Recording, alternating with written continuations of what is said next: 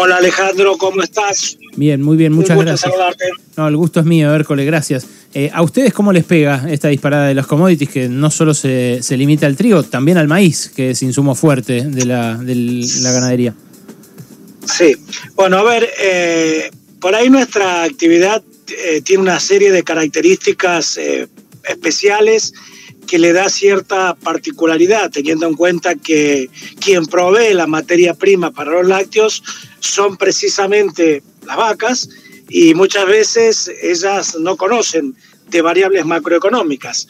Entonces, nosotros ante esta situación muy especial que vive nuestro país, en donde por un lado tiene que ver una estacionalidad mucho más marcada que las habituales como consecuencia de aspectos climáticos, la sequía del año pasado y esos fuertes calores hicieron que la producción eh, tenga una caída más fuerte que la habitual en esta época del año. Por otro lado, esto acompañado con una importante suba de precios en el mercado internacional, como consecuencia incluso antes de que estallara el conflicto en la guerra de, Ucrania, ya venía manifestándose con, con precios muy, muy fuertes. Entonces, en un contexto donde las empresas que forman parte de nuestra Cámara eh, tienen la parte mayoritaria de su mercado en el mercado interno y otra parte se exporta. En ese sentido, nosotros venimos planteando con comercio interior y con agricultura un esquema de trabajo donde nos permita, por un lado, tener una oferta de volumen importante dentro de lo que es el programa de precios cuidados, eh, haciendo un incremental eh, de volumen este, importante, bueno, con el compromiso de que no se intervenga el mercado exportador que hoy sirve como válvula de escape. No nos olvidemos que más allá de la caída de producción que tenemos, el mercado consume entre un 70 y un 75% de lo que se produce. El resto hay que exportarlo. Si esas exportaciones este, no se dan porque se pueden tomar distintas medidas, obviamente que se, se genera un desequilibrio entre oferta y demanda en el mercado y eso hace de que eh, se termine trasladando a, nivel de productor en donde se, donde se produce leche en nuestro país son tierras que compite con otras actividades como puede ser la agricultura y demás, y eso afecta a la producción y con lo, con lo cual este, en el mediano plazo la, la oferta de, productos lácteos va a ser menor. Entiendo. Entonces nosotros para hacer... Ahora, ahora hablemos, eso lo entiendo, eh, y hasta ahí llega mi interés por la actualidad de la oferta. Ahora vamos a, la demanda, o sea, a nosotros. Eh, ¿Cuánto hasta ahora eh, aumentaron ustedes el precio de, bueno, de tanto de la leche fresca como de derivados? Bueno, cuando nosotros analizamos eh, el mes pasado el comportamiento de, los precios de los alimentos y particularmente los lácteos, fueron de los que mayores aumentos tuvieron.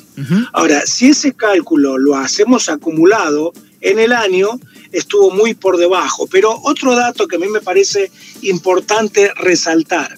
Vos viste que todos los meses el INDEC eh, publica los primeros días del mes este, los datos de inflación minorista del mes anterior. Y a la semana o a los 10 días después publica la inflación mayorista, que en realidad la inflación mayorista son los productos a salida de fábrica.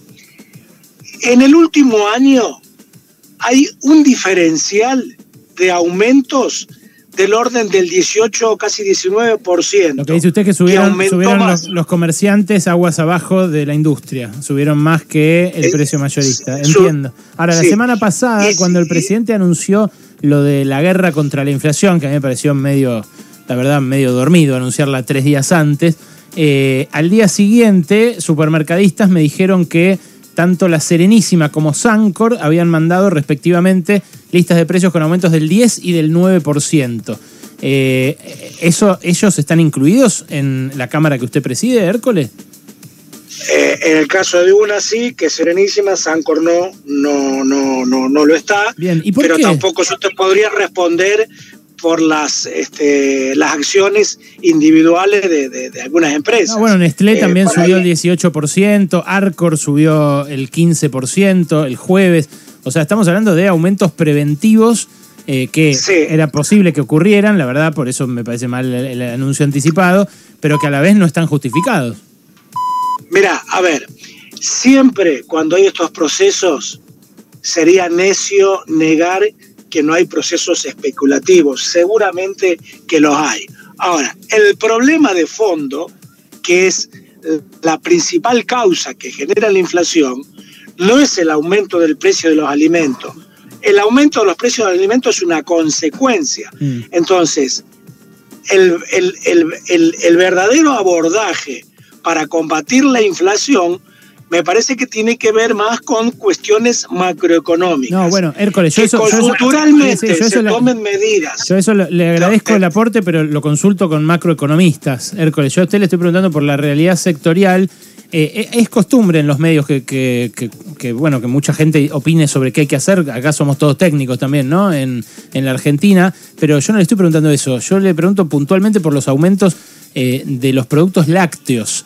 Eh, ¿Hay alguna otra empresa que haya aumentado y me puede anticipar eh, si va a haber una nueva ronda de aumentos a partir de... Pero es que, a ver, los aumentos no se van a dar en la medida que no te aumenten los costos.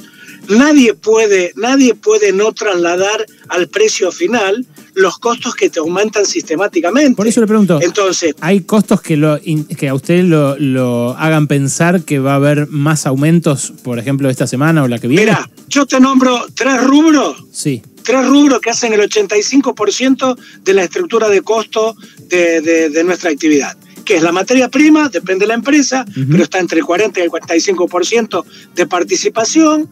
La mano de obra, que está entre un 15 y un 25%, un poquito menos en algunas empresas que son monoproductos, y la logística, la logística que, eh, que más o menos tiene un 15, un 20% de participación. A ver, la logística con el aumento de los combustibles te lo viene aumentando. los salarios nosotros los venimos actualizando, hasta marzo tenemos actualización de salarios de la paritaria todavía del año pasado. Y, ah, y la mano, perdón, la, la materia prima este, obviamente que ha venido teniendo aumentos importantes que tienen que ver básicamente como consecuencia de los aumentos del precio de los granos para poder producir leche. O sea, Entonces, no poder trasladar eso. La respuesta es sí. No poder trasladar. Lo van a, lo van a tener que trasladar, va a tener que aumentar. Pero en la medida que no se solucionen los problemas macroeconómicos, y la inflación la vamos a ir teniendo entre nosotros, lamentablemente. Hércules, gracias por este rato, ¿eh? Un abrazo. No, al contrario, gracias a vos, que andas muy bien. Era